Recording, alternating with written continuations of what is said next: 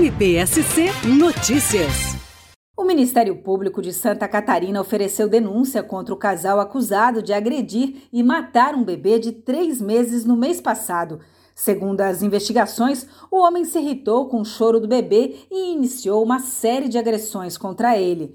A mulher não fez nada para impedir o ataque, por isso foi denunciada por omissão.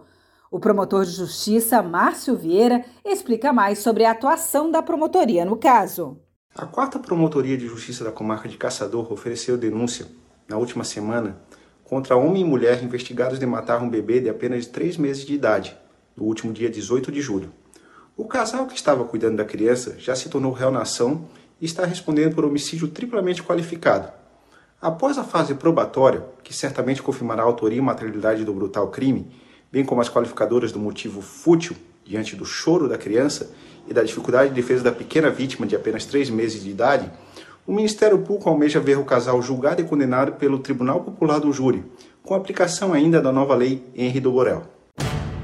MPSC Notícias, com informações do Ministério Público de Santa Catarina.